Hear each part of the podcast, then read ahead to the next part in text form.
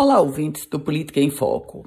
O palanque do pré-candidato a senador pelo Partido Liberal, Rogério Marinho, permanece sem candidato a governador.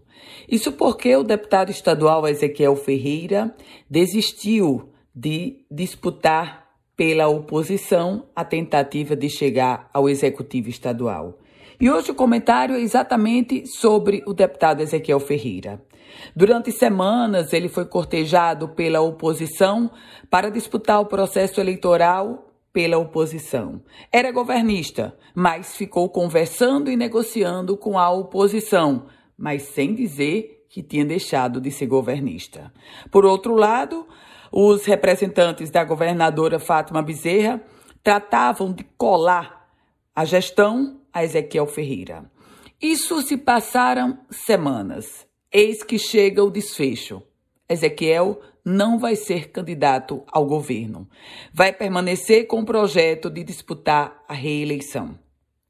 Durante semanas, o deputado Ezequiel esteve com o seu nome posto e circulando nos bastidores e ele próprio conversando e muito. Sai desse processo menor.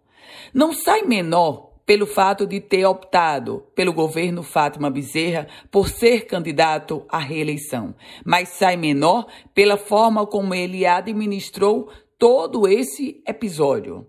Sai menor pela forma como ele se colocou como opção da oposição e recuou. Sai menor pelo fato de ser governista e os governistas verem ele discutindo, conversando e negociando com o palanque da oposição.